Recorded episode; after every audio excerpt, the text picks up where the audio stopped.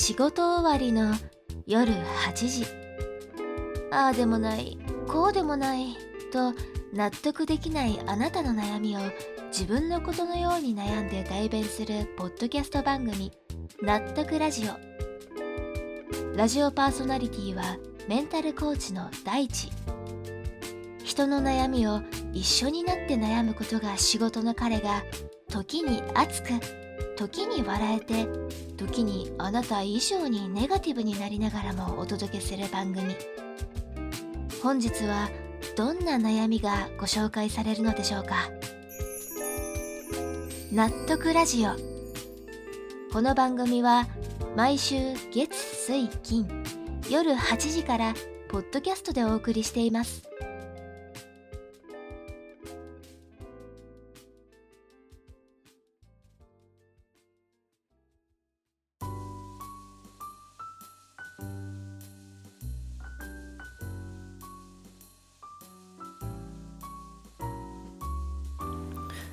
こんばんは。憂鬱な夜の時間帯にラジオの電波に乗って皆さんの元へお届けするラジオ番組納得ラジオ、えー本日もメンタルコーチの大地がお送りいたします。はい。ということでついにやってまいりました。今回の放送と次回の放送前編後編2部作でお送りいたします。あのねキングオブ自己啓発本アドラー心理学の嫌われる勇気。これをねコーチである僕が読んでどのように仕事プライベートで役に立っているのかこちらをねお話ししていこうと思います。まず前提としてね今回の放送ではこの「嫌われる勇気」っていう本の解説動画ではありません。まあちょっとそういう意味も含めるんですけどまあ解説ではないんですね。なぜなら YouTube でめちゃくちゃ優秀な YouTuber さんがたくさんねこの本の解説動画を出しているのでそこにねなんか追随してももう劣化版の2番煎じにしか僕はなれないんでそれをやる理由は特にないなと思ったからなんですね。じゃあお前は何を話すんだっていうことなんですけど僕はこの本を読んだのが実は数年前なんですよ。でね当時うわもうすげえ本だなこの本って思ってこれは実践してみるしかないなってことで本に書いてあることは大体ね実際の生活でやってみたんですよ。職場とかプライベート含めてね。その中でも特に効果を実感したというかああなんか俺の人生変わったなってものを今回ねギュッと2つにまとめてそれを前編後編の2回の放送でお話ししていきたいと思います。つまり今回はねあの嫌われる勇気こんな本なんですけどいい本ですよね。まあそういう解説の放送ではなくて嫌われる勇気を読んで内容をね、まあ、一通り実践した一人の男がその中でも特に効果を実感した2つのことを話すという放送になります、えーこれならね皆さんが時間を割いてでも今更ねあの超有名な本について聞くっていう価値がねあるのかなというふうに思いますのでぜひ聞いてみていいなと思ったら嫌われる勇気買ってみる。もしくはまた読んでみる、えーそういうことに使っていただいてもいいんじゃないかなと思います、えーさてそれではね簡単にそもそもこの嫌われる勇気ってどんな本なのっていう説明だけねさらっとしていくとあのまあ心理学アドラー心理学っていう、まあ、心理学の分野があってそれについて書かれてる本なんですね。で心理学にはまあビッグ3みたいな存在の人がいてそれがまあフロイトユング。で今回のアドラー。この3人なんですよね。でそのアドラーの心理学の教えを日本人カウンセラーの人があのまとめてでそれを出版してるって本なんですよ。で日本人の方が書いてる本なんですね。で作中ではこの鉄人って呼ばれるアドラー心理学を学んだ男性と人生にめちゃくちゃ不満を持ってる青年この2人の対話形式で進んでいくっていう本なんですね。でこの対話形式っていうのが僕的にというか多分世間一般的にも本当に読みやすいって思うんですよ。心理学とか自己啓発そもそも読書が苦手な人でもこう活字を読むじゃなくてこう2人の会話をねこう覗き見してるっていう感覚になれるからこの本はねその読書が苦手っていう人でも読みやすくてで結果的にね大ヒットにつながったんじゃないかなっていうふうにも思うんですね。まあざっくりですが本の概要はこんな感じです。それではねあの本題で前編ではどんな話をしていくのかと言いますとこちらのテーマでございます、えー、今回のタイトルは「トラウマなんてない。なぜならあなたは今のままが楽だから。このままでいたいという目的を達成するために過去をトラウマなんて呼び方をして利用しているだけだから。ということなんですね。いやーこれ嫌われる勇気読んだことある人ならクーってなるところですよね。この話はね本当にあのこの本の序盤の序盤で出てくるもうめちゃくちゃ強烈なパンチラインなんですけどそれをね、鉄人から聞いた青年も、そんなことあるわけないだろこのサディストとか この鉄人をね、めちゃくちゃ罵倒してるんですけど、まあでもね、僕も最初は思いましたよ。まあ嘘だろってこんな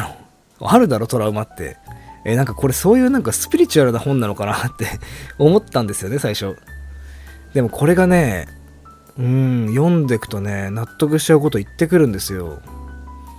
いや、そもそもさ、さっきの心理学のビッグ3でフロイトって人がいてで今回は僕が紹介するのはアドラーなんですけどこの2人の意見って真っ向から対立してるんですよ。というのもフロイトって原因論っていうのを言ってて原因論って何かというと過去のトラウマが原因で今の自分が形成されているっていうことなんですね。例えるなら過去にものすっごい DV が激しい彼氏と付き合っていたのでそれ以来男性が怖くてお付き合いができませんっていう、まあ、そういう女性がいると、まあ、確かにそういうこともあるよなって話ですよね。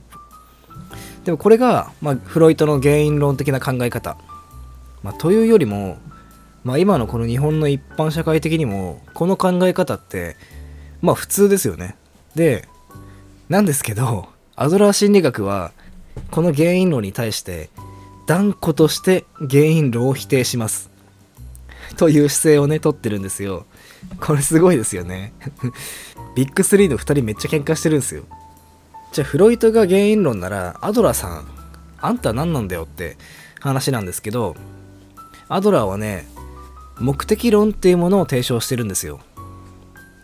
で目的論は何かっていうと人は何かしらの目的に沿って生きる。これがね目的論なんですね。さっきの DV を受けた彼女をそのまんまアドラー心理学の例に当てはめると DV を受けたから男性とお付き合いできないのではなくこれ逆で男性とお付き合いをしないという目的を達成するために DV を受けた過去を利用しているっていうのがアドラー心理学の目的論なんですよ。これさ最初聞いた時いやいやいやいやって思ったんですよ。でも鉄人は言うんですよ。この時に彼女が感じている恐怖とか不安っていうのは確かに本物でありまあ、彼女の人格とか性格に影響を与えることに間違いはないんだけどもそれによって男性とお付き合いができない。これを決定したのはその彼女自身の決断だよね。って言うんですよ。えー、じゃあ好き好んで彼女はそんな決断したのか？って聞くとそれも違うと。彼女の中にそう考えたい目的があるんだ。っていうふうに言うんですね。ああそうなんだ。っていうね。まあちょっとまだ納得しきれないところもあるんですけどその後に言ってることが僕すごい好きでこのアドラー心理学的にはそもそも DV を受けたから男性とお付き合いできない。このトラウマが原因と彼女は解釈したとしてこれにねあの何の意味があるのって。っていうのがアドラーの根本的な考え方なんですよ。アドラー心理学ってあの幸せになるための方法を考えるっていう心理学なんでね。いやほんとさちょっとこう今までの人生観ちゃぶ台返しされるような話ばっかだからね多分リスナーさんもね嫌われる勇気知らない人は多分結構びっくりしてるんじゃないかなっていうふうに思うんで次はねちょっと軽めな話があるんでそっちをねもうちょっと分かりやすいんじゃないかなっていうふうに思います。これはね赤面症の女の子の話なんですけど赤面症っていうのは人前に出ると顔がね真っ赤になってしまうっていう、まあ、まあ病気ってわけじゃないと思うんですけど、まあ、そういった体質があるっていうことですね。で彼女はこの赤面症を治したいと言うんですね。で彼女はこの赤面症を治したいんですよ。なぜならこの赤面症が治ったらお付き合いをしたい男性がいるんだと。だから赤面症が治ったら告白したいんです。と言うんですね。これに対してアドラー心理学ではまたもやねあの強烈なことを言うんですよ。私は赤面症を治せますけどあなたは赤面症をもし治したら今度は赤面症に戻してくださいと言いに戻ってくると思いますよ。って言うんですって。いやいやいやそんなわけねえじゃんって。思うんだけどでもこう言ってくるんですよ。あなたにとって一番怖いことって何ですか？あなたの大好きな彼に告白して振られることですよね。赤面症というトラウマを告白した上でも自分を拒否されること。これじゃないですかって。私が彼と付き合えないのは仮に赤面症のまま告白して振られたとしてもいやーまあやっぱり赤面症のせいか。赤面症なければきっと。そんな風に可能性の中で生きることができるからあなたは今赤面症を必要としてるんですよと言うんですよ。いやなるほどなーって。なんかこれは僕すごい納得したんですよね。うん。なんかこの世の真実だなって僕は思いましたね。そして同時にトラウマは絶対にある。自分の感情はコントロールできない部分が絶対あるだろうって。そういうこう反対意見を持つ人もたくさん出てくるだろうなっていうふうに理解できました。そしたらね今話にも上がったんですけど自分の感情を人はコントロールできるのか？っていうことについて本書ではこんな話もされているんですよ。それがねこちら。人は怒りを捏造する。これさもうもうねなんかもうブチギレてさこの放送聞いてるというかもう聞かないって人もねいるんじゃないかなってくらいこれ強烈なパンチラインだなっていうふうに思うんですよ。でもこの説は本当に僕もねあの賛成しますね。というのもこんな話があるんですね。この作中に出てくる青年がカフェで読書していたんですよ。そしたらさウェイトレスがパパパーって歩いてきてうわーって転んでさ自分が買ったばかりのジャケットにバーンってコーヒーこぼしちゃったんですって。その時にも青年はカッとなってウェイトレスにブチ切れたんですね。おいお前今日これ買ったばっかなんだぞお前。どうしてくるんだよ俺弁償しろよ。理性では青年もねこう怒りながらさいやちょっと言い過ぎてるなーと分かりつつもやっぱりこうついカーッとなってね大声を出してしまったんですよ。え先生どうですか？この時の感情はコントロールできるようなもんじゃねなかったですよ僕は。青年は言うんですね。まあそれ見て僕もまあこうなってしまう人もいるよなというか多いよなっていうふうに思いましたね。でもそこで鉄人は言うんですよああそうですか。じゃああなた仮にその時片手にナイフ持っていたらそのウェイトレス殺してましたか？言うんですって。そしたらいやさすがに殺してはないけどほらコントロールできるじゃないですか。これねそんなもん極論だっていう風に青年怒るんですけどでもこれ極論のように聞こえるんですけど僕はね本当にそうだなっていう風に思うんですよ。だってこれは僕の作り話ですけど例えばね運転中にちょっと強引にねちょっと強引に車がワンって割り込んできたと。なんだこの車危ねえな。うわもう許せねえ。追いかけて一言言ってるわ。ってなって追いかけてその車止まったところに「おいおい危ねえだろお前表出ろよ」ってカッとなっていってその車から出てきた人がもしねあの全身顔までタトゥー入ってる身長2メートルのムキムキの男出てきてなんだお前。殺されてるのか？って言われたらこれどうします？それでもカッとなって立ち向かえる人ってどれだけ少ないんだよってふうに僕は思うんですよ。少なくとも僕は絶対無理です。あの完全に逃げますこんなことになったら。つまり人の怒りってコントロール可能なんですよね。ではなぜ人は必要以上に怒ってしまうのか？これ結論ね楽だからなんですよ。僕もさ今まで働いてきたいろんな職場でたくさんねブチ切れてる人を見てきたんですけどこの本を読むまではこうカッとなって我を忘れてる人ってまあいるんだな人によってはっていうふうに思っていたんですけどこれね99%の人が実は嘘。自分でも気づいてないけどね。まあ僕が見る限り一人だけ本物はいたんですけど まそれは置いといて相手をね自分の思い通りにしたい時に一番楽で即効性があるのってやっぱりね怒ることなんですよ。学校の授業でもさ皆さん多分経験あると思うんですけどあのクラスがめっちゃうるさい時先生さあのブチ切れるじゃないですか。いかにしろって。そうなったらこうみんなわーわー騒いでたのに一瞬で空気パキーンってなるじゃないですか。あれ先生はこう怒りが頂点に達してカッとなって怒ってるわけじゃなくて優しい方法でみんなを静かにさせるっていうのが大変でめんどくさいから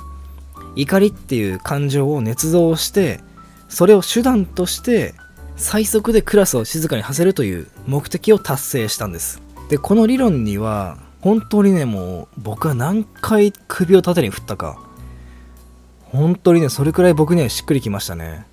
僕は基本的に怒らないんですけどやっぱりねムカつく先輩とかもねいたんですよ。ずっとこうなんか謎の説教とかだるがらみとかされてる時にもう頭の片隅ではねあの浮かんじゃったんですよね。ああもうこの人ほんと先輩だけど絶対俺よりさ喧嘩弱いだろうな。もうこいつぶん殴ったら終わるんだけどなって。やっぱ僕も思っちゃいましたよ。でもこれは僕がめんどくさい先輩の相手をするのがもうめんどくさいからもうぶん殴って全部終わらせてやろうっていうそのための手段として怒りをね捏造したんですよ。あの殴ってないですよ。ほんとね殴らなくてよかったなって思いますけどね今なら。でもそれくらいめんどくさいなって思うともう一番最速で解決できる怒りっていう手段を使ってしまうのもまあ本当に気持ちとしてわかるなって風なお話なんですね。でこんな感じでね赤面症を実は治したくない女の子あと怒りを捏造する人あと今のままでいたいという目的を達成するために過去をねトラウマという言い方にして今の状態から変わらない決断をしている人の話をしてきました。で以上の話を踏まえて前半の放送は最後にね最も胸が苦しい耳が痛い話をしてまとめに入りたいと思います。それがこちら。あなたの不幸はあなた自身が選んだものということなんですね。もうもう勘弁してくれってぐらい厳しいことばっかり今日言ってるんですけどでもこれがねあの厳しいようで面白い話なんですよね。実は古代ギリシャではこんな言葉があるんですよ。誰一人として悪を欲する人はいない。でこれ聞いてさいやいや殺人犯とかさ強盗とかさ悪っていっぱいいるじゃないっていう話なんですけどそれはアドラー心理学的にはね行為としての悪でありそれを行うためにはしかるべき理由があると。要するに殺人にも強盗にもその行為だけをしたいっていう人ってまあサイコパスって呼ばれる人ですけどまあそういう人を除いたらまあいないと思うんです。みんな何かしら自分にとっての善のために動くのであって結果的に行為が悪になることはあってもその人にとってはその行動が善なんですよね。これ簡単に言うと人は善のためにしか動かないと言えるんですよ。そしてここで話は戻ってあなたの不幸はあなた自身が選んだものという話につながるわけなんですね。そうなんですよ。これそれぞれの事情は分かりませんがあなたが今不幸であるならばそれはあなたが今の状況を善であると選択した結果過去の出来事をトラウマなんて言い方して今の状況から変わらないための手段としてそれを用いているということなんですね。いやもうもうさ大丈夫ですか？リスナーさんもう気失っちゃってませんか？マジで厳しいですよねこれ。とねここまでがあのアドラー心理学嫌われる勇気の前半の放送でございます。僕の中でまず一番大事だと思う部分このトラウマなんてないというねお話を今日したんですけど作中でもね本当にこれ厳しい部分で鉄人と話してる青年トラウマなんてないの章があるんですけどここね大体ブチギレてます青年は。この悪魔ペテンシーこんなのさスピリチュアルな悪徳自己啓発セミナーじゃねえか。ってねもうブチギレてるんですよ。でもこれあの後半の放送で話す内容を理解する上でこの前半の厳しい話がやっぱりね必要なんですよ。だからね今日はちょっとこういう話だけになっちゃったんですけどこの放送だけだと皆さんもかなりね不完全燃焼でしょうから是非後半も楽しみにしていただけたらと思います。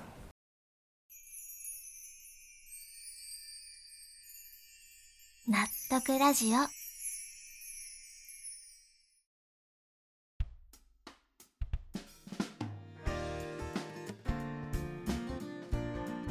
はい。ということで今回の放送は以上となります。本当にねこの本の前半はね今までの常識をねひっくり返されるような話ばっかでここでね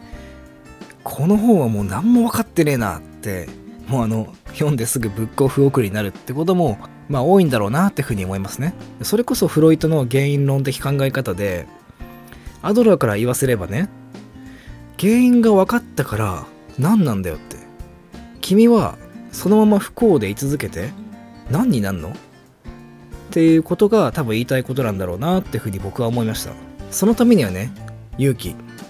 嫌われる勇気っていうのが必要なんだよ。っていう話を次回の放送では話しますので、えー、ちょっとあのモヤモヤした気持ちになってるとは思いますが次回でねすっきりすると思いますので少々お待ちください。ということで納得ラジオ月水金の週3回20時から各種ポッドキャストで配信しております。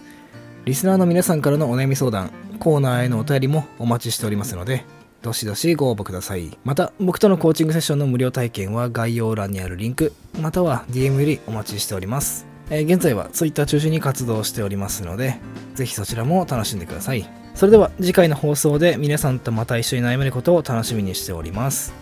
本日のお相手は大地でした。また次回、おやすみなさい。